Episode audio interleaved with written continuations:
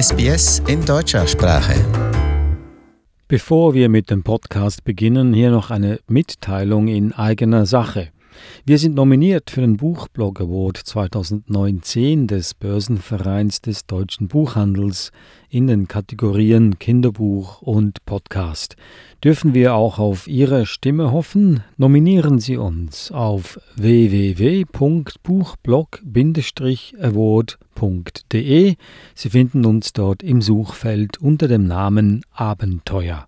Nochmals die Webseite www.buchblog.de award.de im Suchfeld Abenteuer eingeben. Lieben Dank. Herzlich willkommen zum Podcast Abenteuer lesen. Ich bin Adrian Plitzko und mir gegenüber sitzt Eva Mura. Hallo Eva. Hallo Adrian. Unser Podcast soll auch ein Wegweiser sein für spannende und lehrreiche Kinderbücher und du äh, findest die immer wieder. Dank der Mitarbeit jetzt in Anführungszeichen von Verlagshäusern. Gehst du da gucken, ob die gute Bücher haben oder wo findest du diese Bücher? Also entweder es sind Bücher, die ich jetzt für meine Kinder kaufe zum Beispiel und das schaue ich mir natürlich alle möglichen Seiten an. Aber ich gehe auch regelmäßig so einmal im Monat durch alle Verlagsseiten durch und schaue, was es an Neuerscheinungen gibt, die, die spannend und interessant sind. Und dann spielt auch das Gesamtbild natürlich eine Rolle. Du bist auf einen Verlag gestoßen, der dir besonders ins Auge gestochen ist. Das ist der Schallzeit Verlag in Berlin. Und mit dem Verleger Andreas Illmann werden wir heute ein Gespräch führen.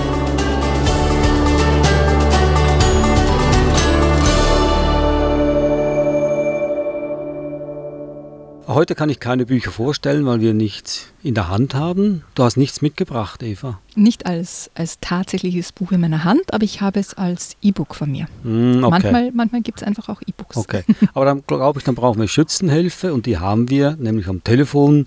Da wartet der Verleger des Schaltzeitverlages in Berlin, der Verleger selbst, Andreas Illmann. Schönen guten Morgen, schönen guten Abend oder was auch immer, Herr Illmann. Ja, Gedeih nach Australien. Willkommen. Also, ich, ich höre schon, ich höre schon, dass Sie das äh, sehr lange geübt haben und sehr gekonnt rüber, rübergebracht haben. Gut, ich will gleich mal ähm, das Wort an Eva übergeben, weil äh, sie hat da in das Wespennest gestochen. Eva, ich überlasse dir das Wort. Ja, also ich, der Schallzeitverlag ist mir einfach aufgefallen durch verschiedene Bücher, die wahnsinnig toll illustriert sind eigentlich. Das war das Erste, was mir so aufgefallen ist. Und deswegen war dann die Idee, mit Ihnen das Gespräch zu suchen und zu schauen, was steckt so dahinter bei den Ideen, in, bei den Büchern, die Sie aussuchen und dann auch verlegen. Also da muss man vielleicht ein bisschen weiter ausholen. Was steckt so dahinter? Ähm, vielleicht ein Verlag gibt es seit äh, circa elf Jahren angefangen hat das mit Karikaturen, politische Karikaturen, was immer noch ein Teil, ähm, was sagen wir mal, die Hälfte unseres Programms ausmacht. Und nach drei, vier Jahren habe ich aus einer persönlichen Leidenschaft heraus angefangen mit Kinderbuch. Das steckt jetzt so mal formal dahinter, wie es entstanden ist. Ähm, die Auswahl der Illustratoren äh, ergibt sich dann so ein bisschen ach, will ich nicht sagen zwangsläufig, aber so aus, der, ähm, aus den Anfängen, dass man natürlich mit den Illustratoren, die ich persönlich gut fand und dessen Bücher äh, oder deren Bücher ich ähm, ja, äh, immer wieder gern vorgelesen habe, auch äh, dann eben auch weitermacht. Also weil es macht als Verlag eigentlich keinen Sinn, einen Illustrator mal mit einem Buch bekannt zu machen und dann zum nächsten zu springen. Und insofern sehe ich das so ein bisschen klassisch auch als Begleitung ähm, Vorstellung von Autoren, von Illustratoren und Bekanntmachung des, des, des Werks einfach. Und wenn man Glück hat, dass man eben über die Jahre hinweg dann gute Arbeit macht und dass die, äh, die guten Leute, die ich am Anfang schon ausgesucht habe, dann noch bekannter werden und man eben vielleicht auch ein bisschen wirtschaftlichen Erfolg davon trägt. Mm, das ist, das ist auch wichtig. Leidenschaft heraus entstanden ist. Sie haben gerade was ganz Wichtiges gesagt. Also ich, kenne das ja gut, äh, deswegen machen wir den Podcast ja auch, weil ich auch eine, eine Leidenschaft für, für Bücher und, und auch für Kinderbücher natürlich habe. Ähm, aber man wird auch als Erwachsener oft komisch angeschaut, wenn man so sagt, ich, ich habe eine Leidenschaft für Kinderbücher. Wie ist das bei Ihnen entstanden oder woher kommt Ihre Leidenschaft für Kinderbücher? Ähm, na, zum einen aus der eigenen Kindheit äh, sicherlich äh, ursprünglich und dann äh, nochmal äh, verstärkt durch die Geburt meiner Tochter. Und äh, dann äh, wächst halt so ein, ähm, so ein Wesen da mit einem auf und naja, man hat selbst Spaß dran, wieder gute Bücher zu entdecken und die alten aus seiner Kindheit vorzuholen. Und äh, ja, und das ist natürlich ideal, weil meine Tochter so quasi auch äh, auf den Büchermärkten dabei ist. Die ist immer erste Testperson bei, bei Lizenzen, wenn ich ihr die dann vorlese und überlege, ob man die vielleicht einkauft oder ähm, ja, Ratgeber will ich vielleicht nicht sagen, aber man hat immer äh, da eine gute Rückmeldung und das macht natürlich auch die Leidenschaft aus und ähm, das denke ich, ist, ist, ist dadurch nochmal verstärkt worden, ja. Ich finde ja, dass, dass gute Kinderbücher auch Bücher sind, die man als Erwachsener gerne liest. Wie sehen Sie das? Was macht ein gutes Kinderbuch aus? Äh, also erstmal muss man aus meiner Sicht halt feststellen, dass es immer unterschiedlich wahrgenommen wird, also dass Kinder und äh, Erwachsene auf, auf unterschiedliche Dinge achten und reagieren. Es ist relativ selten, dass das so ähm, das macht vielleicht dann auch ein gutes Buch aus, was beide Zielgruppen anspricht. Äh, das ist relativ selten, also selten, dass so sowohl Illustrator, Illustration ähm, als auch Text gleich beide gleich anspricht oder immer eine Dimension hat, ähm, die die zum Beispiel als Erwachsener finde ich wahnsinnig spannend, wenn es noch eine zweite Ebene gibt, äh, was zu entdecken, ja, was man eventuell dem Kind dann auch erklären kann. Was teilweise für Erwachsene auch äh, kompliziert ist. Also ich nehme mal ein Beispiel vielleicht von einem anderen Verlag, ein Tulipan Verlag ist so ein ABC-Buch erschienen, äh, wo mir der Name gerade nicht einfällt, aber ähm, man schaut da relativ lange sich das an und äh, nach, einer, nach einer Zeit entdeckt man als Erwachsener auch, ach, äh, komisch, auf der Seite ist zum Beispiel alles mit A illustriert und es ist wahnsinnig kompliziert, dann alle ähm, Dinge selbst zu erkennen und sich zum Beispiel Ameisenbär oder äh, ja, also äh, relativ komplizierte äh, Begriffe dann selbst herleiten zu müssen. Das ist, glaube ich, eine Ebene, das habe ich beim Buch selten, dass man als Erwachsener richtig gefordert wird, nochmal, ne? selbst zu kramen. Und den Kindern macht es äh, macht generell Spaß, glaube ich, ähm, wenn es viel zu entdecken gibt, wenn die Geschichte äh, abwechslungsreich ist oder wenn es irgendeinen Aspekt hat, der interessant ist, der mal nicht so 0815 ist, sondern wo vielleicht auch mal äh, ja, ein bisschen was Ungewöhnliches passiert. Ähm, ja, da ist man in Deutschland, äh, gibt es auch äh, relativ viele Bücher, die so, ja, ich will nicht sagen Mainstream, aber so in so ein in so ein äh, gut-böse Schema äh, relativ leicht einzuordnen sind und auch meistens mit einem harmonischen Ende und so weiter. Das ist im Ausland mitunter anders und das ist, glaube ich, auch was Kinder ähm, besonders interessiert. Also manchmal gibt es halt Themen wie Tod, wie äh, ja, wir haben Obdachlosigkeit bei uns in dem Buch Ahmed als Thema, was die Kinder wahnsinnig interessiert, aber ähm, das ist halt auch kein kommerzieller Erfolg, weil es äh, letztlich, äh, ja, erstmal müssen ja Erwachsene drauf stoßen und sagen, ach, ich möchte meinem Kind mal über Obdachlosigkeit vorlesen. Das ist äh, nicht so häufig anzutreffen, ja. Nehmen wir doch mal drei Beispiele, konkrete Beispiele. Wir haben in vorherigen Episoden schon mehrere Bücher aus Ihrem Verlag besprochen. Das eine war Tiefsee Dr. Theodor weiß einfach immer Rat. Das andere erst vor kurzem, was machen Eltern nachts und auch nicht lange her, märchenhaft. Jetzt was äh, an diesen drei Büchern oder eins der drei Bücher können Sie uns konkret äh, ein paar Beispiele geben, was genau Sie angesprochen hat, warum Sie diese Bücher in Ihren Verlag aufgenommen haben, warum Sie glauben, dass gerade diese oder eines dieser drei Bücher gut ist für Kinder oder schön ist. Ähm, ja, also ich kann sagen, also erstmal vielen Dank für die tollen Rezensionen, die ich äh, natürlich hier von Deutschland auch im Podcast gehört habe. Und ähm, bei den Büchern ist es vielleicht am ehesten, äh, ja, beim Tiefseedoktor, äh, warum ich das genommen habe, ist, weil ich zum einen den Illustrator ähm, wunderbar fand, äh, weil ich das Buch auch schon kannte und äh, das ist quasi äh, nicht wieder aufgelegt worden und ich es schade fand, ähm, dass diese tolle Geschichte nicht mehr in Deutschland in einer Neuauflage existieren sollte. Und die, das, das, Spannende von der Geschichte her ähm, finde ich, dass das ist eine äh, klassische Helfergeschichte. Also der, der Tiefseedoktor hilft hier den Tieren, um, weil die krank sind und ähm, danach kommt er selbst in Schwierigkeiten und genau mit den mit den äh, Maßnahmen sozusagen, also dass er die Tiere gerade geheilt hat, mit den gleichen ähm, ähm, Möglichkeiten befreien, die den, den Doktor nicht, dann aus so nicht verraten, Lage. Nicht verraten, weil äh, Eva Mura verrät nie, was im Buch passiert am Schluss. Und jetzt haben wir es ja, verraten.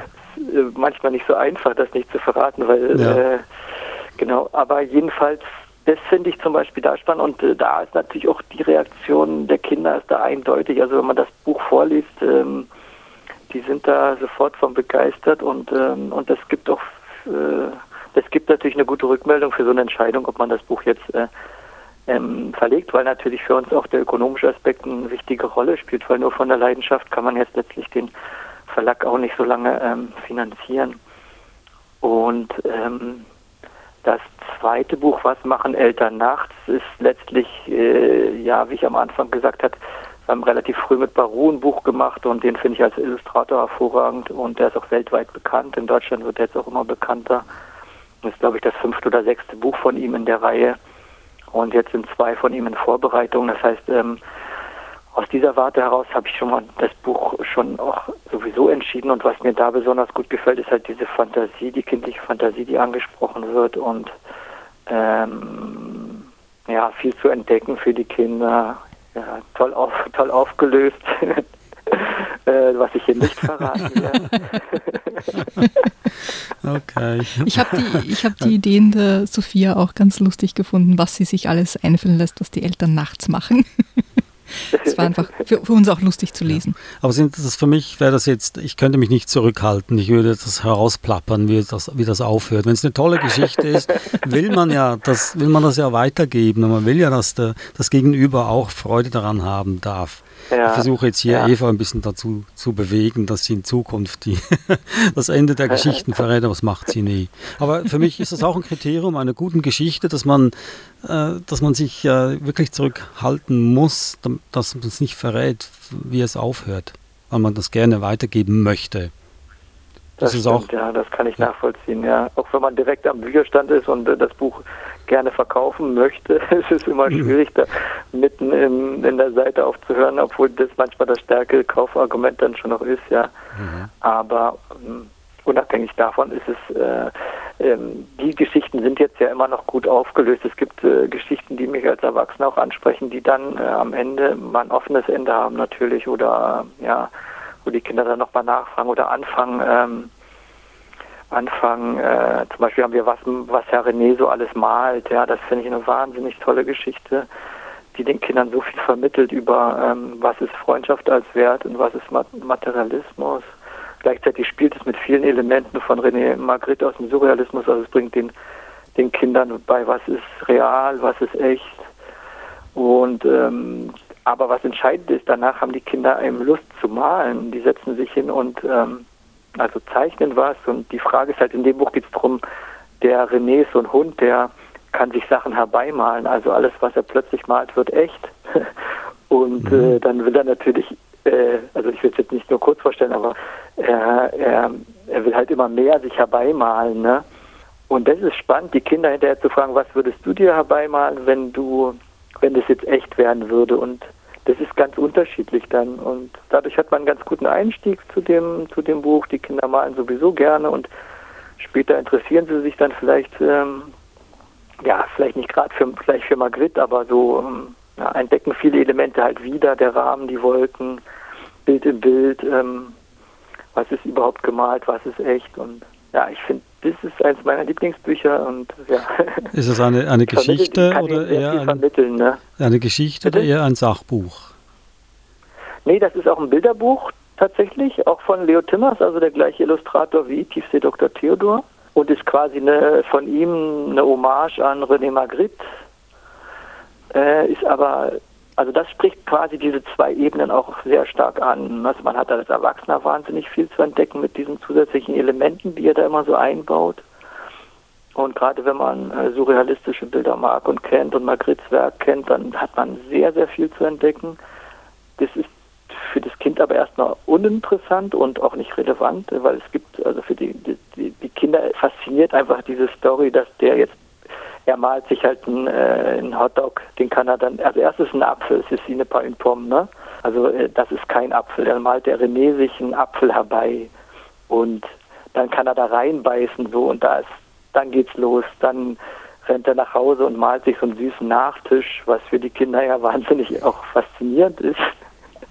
für die Lieblingsseite von meiner Tochter immer dieser riesen Nachtischberg mit Torte und Eis, Eis und Eisschokolade und so weiter. Ja, und dann ist er nicht zufrieden, dann will er ein, ein Haus haben, ein Auto, geht auf Weltreise, ein großes Schiff und immer mehr, immer mehr. Und dann gibt es einen wunderbaren äh, Wendepunkt in dieser Geschichte, den ich hier jetzt nicht verrate. Ja, das habe ich erwartet. Sie lernen von mir. Ja. Okay. Aber okay. das ist genau so ein Buch, wo ich denke, da ist beides angesprochen. Oder Tangram-Katze bei uns ist ein tolles Buch, in dem die Kinder diese Tangram-Puzzleteile entdecken können und hinterher eben alle Motive in dem Buch äh, nachbasteln können oder nachlegen. Das, diese Puzzleteile sind auch im Buch selbst enthalten. Also man hat danach sehr viel Freude damit, kann sich, man kriegt so die Grundlagen erklärt von diesem Spiel, aber es ist eingebettet in eine sehr liebevolle Geschichte. Und das finde ich spannend, wo man sozusagen hinterher dann die Möglichkeit hat, wirklich was Neues zu erfahren, wo ein bisschen auch ähm, vielleicht so ein sag mal, ein Denkanstoß, ja, ist immer was Schönes, was ich für Schallzeit ganz gern erreichen will, dass man eben nicht nur äh, die Geschichte hört und dann sagt, okay, hm, hat mir, hat mir Spaß gemacht, sondern vielleicht hinterher eine neue Erkenntnis hat oder eine neue Fähigkeit oder Lust hat, Sachen auszuprobieren. Wie schwierig oder einfach ist es heutzutage, gute Geschichten zu finden? Ich glaube, das war früher nicht sehr viel äh, anders als jetzt. Wir haben heutzutage, glaube ich, ähm, viele Geschichten schon gehabt, was man nicht so auf dem Schirm hat. Ähm, es ist nicht immer notwendig, alles neu zu entdecken oder neu zu erfinden. Also gerade bei diesem Buch äh, Die Abenteuer von Pitt und Pex ist es auch so, dass es ja eine sehr alte Geschichte, die wir dann neu entdeckt haben. Ne? Oder es gibt verschiedene Sachen, äh, die, die eben schon mal da waren oder in der Luft liegen. Schwer ist heutzutage, glaube ich, die Konkurrenz, also in Sichtbarkeit in Richtung ähm, Wahrnehmung auf dem, auf dem Buchmarkt, weil auch die, die Händler, die Buchhändler haben natürlich immer mehr Auswahl. Es gibt immer mehr äh, Produktionen. Es sind, glaube ich, 8000 Neuerscheinungen äh, im Kinderbuchbereich in Deutschland jedes Jahr. Und in dieser Masse da noch äh, aufzufallen, glaube ich, ist das Schwierige jetzt aus Verlagssicht die Entscheidung, ob jetzt oder wie schwer es ist, ein gutes Buch zu finden, das ist eigentlich eine Bauchentscheidung, die meistens ganz gut geklappt hat, also jedenfalls bei mir, ja.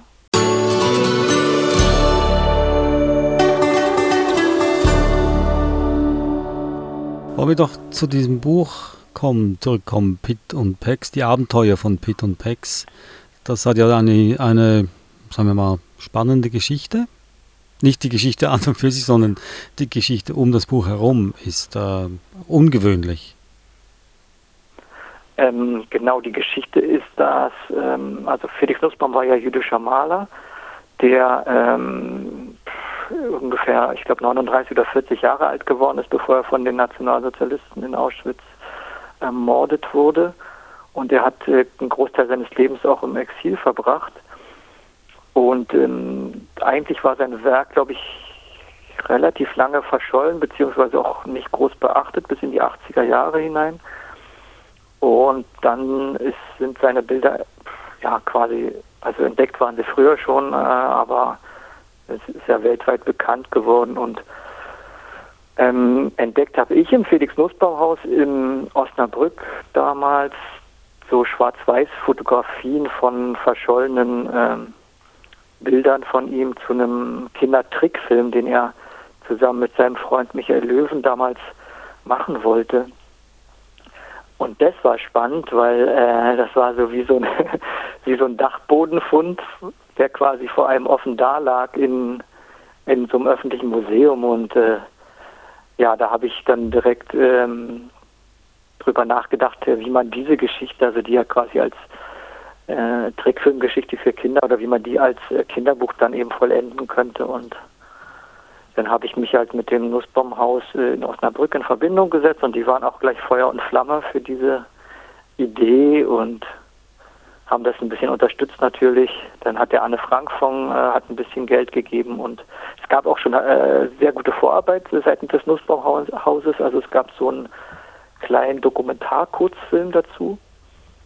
Und dann konnten wir halt damit beginnen, dieses Buch äh, zu vollenden. Und das hatte natürlich in der Herstellung einige Schwierigkeiten, sowohl rechtlich als auch, äh, es waren ja nur Schwarz-Weiß-Fotografien äh, da. Also der Frank Hoppmann hat es dann nachillustriert und koloriert, wobei es eigentlich einer kompletten Neuerschaffung des Werks ähm, gleichkommt. Also der hat da unglaublich viel Arbeit reingesteckt in diese in diese äh, Illustration und er hat also seinen Stil auch komplett umgestellt, hat sich da komplett in den Stil von eines Felix Nussbaum da reingearbeitet und um es quasi so authentisch wie möglich zu, zu vollenden, ja. Wenn ich das richtig verstanden habe, hatten Sie diese Schwarz-Weiß-Fotografien als Grundlage und stimmt es, dass dann Dörte Grimm den Text dazu geschrieben hat? Ähm, zum Text gab es ein Fragment, ein Drehbuchfragment von dem Michael Löwen. Also das, der Löwe war ein Freund von äh, Nussbaum. Und ähm, äh, dieses Fragment ist auch erhalten und das war sozusagen die Grundlage. Also im, in diesem Trick, in diesem Fragment sind es, ähm, ich glaube, äh, ist ein bisschen her, aber ich glaube vier ähm, Sequenzen, die erhalten sind, die wir also vereint haben zu einer Geschichte, um das zu so einer flüssigen ähm, Erzählung zu bringen. Und das hat die Dörte Grimm gemacht. Also das ähm, es musste eine richtige Reihenfolge gebracht werden, es musste überhaupt eine Geschichte draus gebracht werden, weil es natürlich, ähm, das war damals ein Pitch, den die gemacht haben, um, um eben Geld zu bekommen von einer, ich glaube, einer belgischen Produktionsfirma. Das hat dann nicht geklappt, beziehungsweise das Projekt wurde nicht weiterverfolgt, deswegen äh, ist das dann auch äh, unvollendet geblieben und, und lag so brach dann da, wie es war. Und das war schon ein ziemlich, ähm, ziemlich herausfordernder Teil der Arbeit. Also sowohl ähm, die Bilder äh, in, eine, in, eine, in, eine, farbliche äh, Reihenfolge oder eine farbliche Ausgestaltung zu bringen, als auch den Text dann so zu vereinheitlichen, dass es als Geschichte ja, spannend ist, das lesen zu wollen. Ich finde einfach auch einfach die, die, den Hintergrund des Buches einfach wahnsinnig spannend. Ich glaube, nicht, dass es ganz viele Bücher gibt, die so entstanden sind wie dieses Buch. Nee, das glaube ich auch nicht. Und das war für mich auch als, als, als Verleger eine super Arbeit, weil es, äh, ja, das ist wirklich ganz selten, dass man sowas entdeckt und dann die Möglichkeit hat, das dann so zu vollenden. Und ja, hm, das ist seitdem auch nicht wieder passiert. Also es war schon eine einmalige Geschichte, glaube ich. Äh, wir hatten danach auch ziemlich viel Presse und es gab auch Ausstellungen. Auch hier das Jüdische Museum in Berlin hat dazu ähm, so einen Infotag gemacht, das ausgestellt und die, die, Freunde des Jüdischen Museums eingeladen. Und es ist auch verkauft worden nach China als Lizenz. Das war unsere erste Lizenz, die wir in einem anderen Land äh, äh, verkaufen konnten und ist auch da erschienen jetzt mittlerweile auf Chinesisch. Und ja, das freut einen dann natürlich, wenn das so ähm, also noch, noch mal eine Reichweite äh, hat, weil es geht ja nicht darum, nicht nur darum zu sagen, okay, er hat danach ein Buch gemacht, sondern es geht auch darum, um Nussbaums Werk quasi in der Wahrnehmung ähm, nochmal zu erweitern, denn das wusste man vorher nicht, dass er sozusagen Kinderbücher oder, oder für Kinder illustriert hat oder gemalt hat. Äh, man wusste, dass er auch Satiriker war, also Karikaturist. Er hat ja die ersten äh, Bilder von ihm sind sehr karikaturistisch angelegt, spielt er natürlich äh, auch noch, äh, immer wieder mit vereinzelten Elementen. Und ähm, das ist halt interessant, wenn man so einen Künstler dann nach äh, 80 Jahren oder was nochmal ähm, anders wahrnimmt und sagt, ach, er hat ja schon in den 30er Jahren die Technisierung der Welt kritisiert oder die, da gibt es ein Bild von ihm, da heißt der Zeitungsleser, der Zeitungsleser sieht die Welt nicht mehr. Ich glaube in den 20er oder 30er Jahren. Und äh, das aus unserer heutigen Wahrnehmung zu sehen, ist halt ist lustig Die und Zeit, ist aber auch äh, revolutionär schon. Ja. Und gerade mit Pitt und Pex ist es auch so, er hat, da ist so ein Auto, das dann ähm, auf einer Blumenparade fährt und das Auto hat Sonnenblumen als Scheinwerfer und ähm, ich habe das dann manchmal so interpretiert, dass das dass, dass er quasi schon so Art Umweltaktivist, dass er so das äh, Sonnenmobil da äh, mhm. erfunden hat und äh, ja, also es ist find, das fand ich sehr spannend äh, zu entdecken, wie ähm, was, was noch andere Facetten eines Werks von einem, von einem großen Künstler sind. Sie hatten vorhin gesagt, dass ja Geschichten ja nicht unbedingt neu erfunden werden müssen. Es geht eher darum, vielleicht eine andere Interpretation oder andere Aufarbeitung. Sind Sie mit der Entwicklung der Kinderbücher oder so wie sie jetzt sind, sind Sie damit zufrieden oder haben Sie da andere Erwartungen? Würden Sie sich was anderes wünschen? Ähm, prinzipiell habe ich da natürlich einen ähm, schwierigen oder einen anderen Blick, einen professionellen Blick. Zufrieden würde ich sagen, ja, weil es immer offener wird, doch äh, auch im deutschen Markt, weil ich glaube, andere Länder haben uns manchmal voraus, äh, dass die mit, äh, mit schwierigen Themen unkomplizierter umgehen oder offener umgehen. Ich glaube, das verändert sich so ein bisschen, dass jetzt auch ähm, schwierigere Themen kommen. Ähm, zufrieden ist man als Verleger wahrscheinlich selten. Also so komplett zufrieden. Ich finde es für uns schwierig, da noch eine Nische zu finden, weil natürlich auch wahnsinnig viele gute Sachen kommen und dass von größeren Verlagen mittlerweile auch gute Sachen kommen und ähm, da ist es dann für einen, man denkt, der ist ja da so ein bisschen betriebsblind und hofft natürlich schon auf einen größeren Erfolg immer von den Büchern, die wir dann noch machen. Ähm, also das wird, glaube ich, aus der Warte her schwieriger. Für die Kinder ist es eine Luxussituation. Was ich, was ich mit bisschen Skepsis sehe, ist diese ganze Digitalisierung. Die hatten wir am Anfang auch sehr stark ausprobiert für unsere Bücher und da gab es auch zum Beispiel von dem Pit und Text gibt es sowieso auch eine ähm, französische Version äh, als E-Book oder der verlorene Stern ist in vier Sprachen erschienen. Das mit den Sprachen ist auch eine schöne Sache, aber ich sehe es kritisch, dass die Kinder ähm, halt von früh auf vorm iPad sitzen oder äh, sich da halt ein, ein, ein, Buch angucken sollen, weil sie haben sowieso schon so viel Ablenkung und ich finde eigentlich mittlerweile diesen Rückzugsort Buch und Durchblättern und das Haptische sehr viel wichtiger für die Kinder gerade in den Anfangsjahren, als jetzt dann schon auf die digitale Welt umzustellen, ja. Also damit, das würde ich am ehesten kritisieren, jetzt nicht unbedingt die, ähm, die Entwicklung der, der, des Qualitätsstandards, Leider sind doch natürlich trotzdem viele erfolgreiche Sachen äh, wahnsinnig schlecht, muss man sagen. Also ich bin, ich bin gezwungen, ein paar Sachen vorzulesen für meine Tochter, die die toll findet, die, die ich jetzt aber ah, teilweise richtig schwierig finde vorzulesen oder wo es auch gar keine Story mehr dahinter gibt oder wo es äh, ja einfach aus mein, ah, da sträubt sich bei mir so alles ein bisschen dagegen, sowas dann vorzulesen und äh, dann noch zu merken, dass es auch noch gut ankommt, dann, naja. Hm, ja, zu Recht, weil äh, Eva und ich predigen ja immer, dass man nur solche Bücher kaufen soll, die einem selber auch gut gefallen, weil man ja ständig vorlesen ja. muss. Ich, also ich denke, ich habe hier auch den Luxus, danke an Adrian, dass ich nur Bücher vorstelle, die, die wirklich wo, wo ich finde, es ist natürlich alles immer persönliche Meinung, aber und subjektiv, die ich, die ich gut finde und die ich auch meinen Kindern vorlese oder, oder ihnen, ihnen äh, kaufe, weil es gibt, da bin ich ganz ihrer Meinung, ganz, ganz viele Bücher, die so 0815 sind, dass es schon fast wehtut. Und, und wo die Sprache, die verwendet wird, einfach auch nicht, ja, äh, wie soll ich das, wie soll ich das sagen, einfach nicht schön ist nicht spielerisch ja, ja. und einfach wirklich nur ja, langweilig.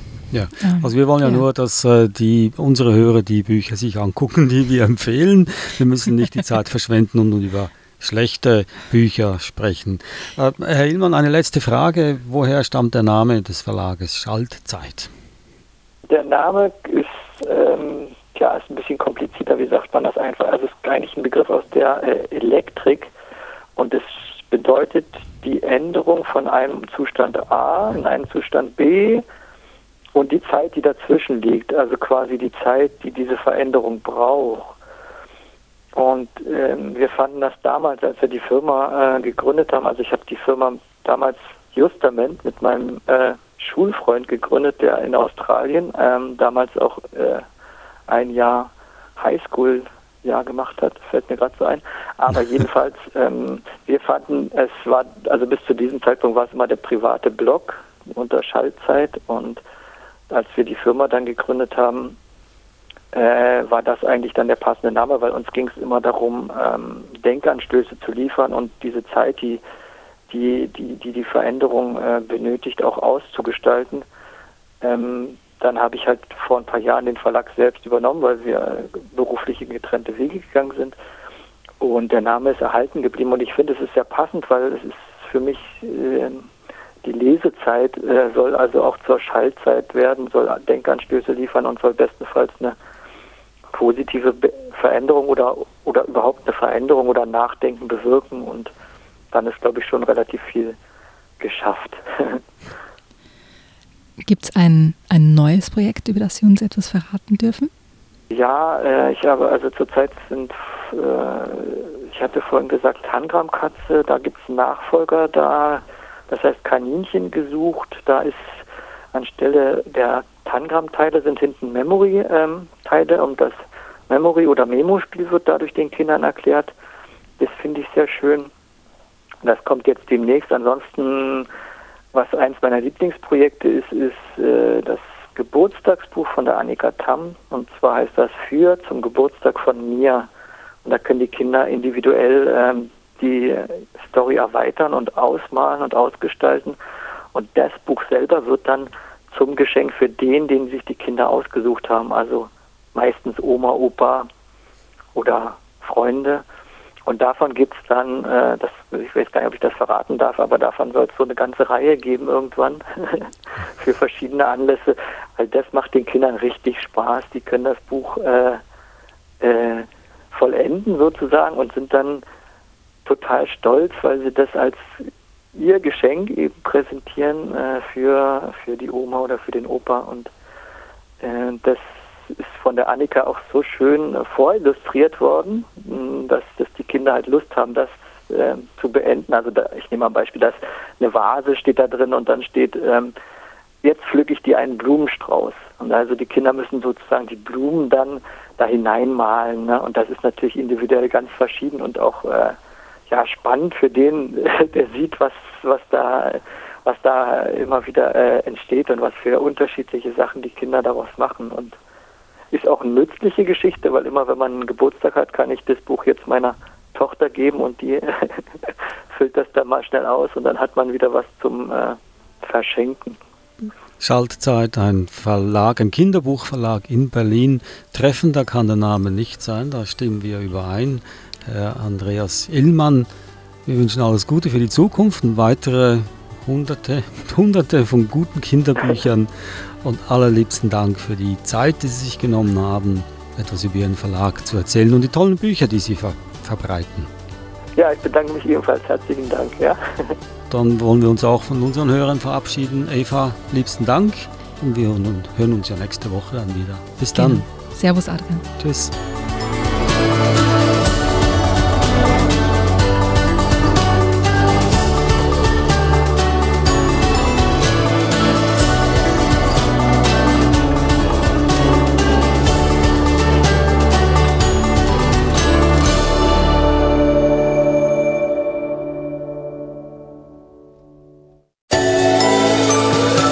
Der Suche nach einem guten Kinderbuch?